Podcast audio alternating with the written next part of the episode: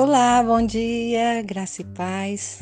Que o Senhor Jesus possa preencher o vazio do seu coração e que esse sábado de hoje seja um sábado feliz. E eu quero contribuir repartindo com vocês a reflexão que se encontra no livro de 1 João, capítulo 1, versículo 5, que diz assim: Ora, a mensagem que da parte dele temos ouvido e vos anunciamos é esta: que Deus é luz e não há nele treva nenhuma, para que as trevas não vos apanhem. No tempo de Jesus, não eram comuns as viagens à noite. Elas eram sempre feitas durante o dia.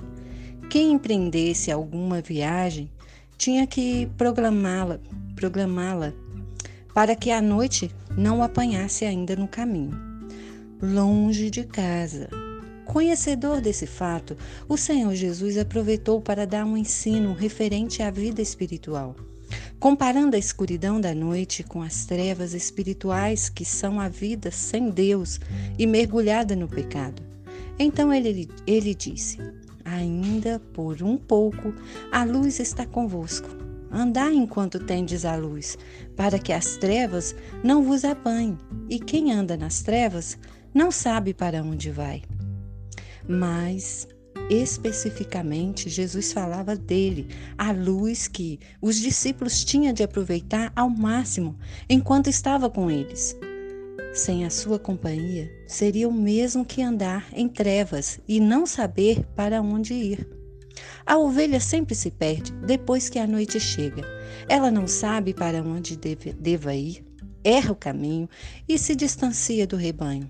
O viajante também necessita da claridade do dia para não se desviar do caminho e cair em perigos. Nós somos viajantes por este mundo e precisamos da luz que é Jesus, para que não andemos nas trevas do pecado. O pecado tira a nossa visão e o nosso rumo. Esta razão, Jesus disse: Eu sou a luz do mundo. Quem me segue, é, quem me segue não andará em trevas. Pelo contrário, terá a luz da vida.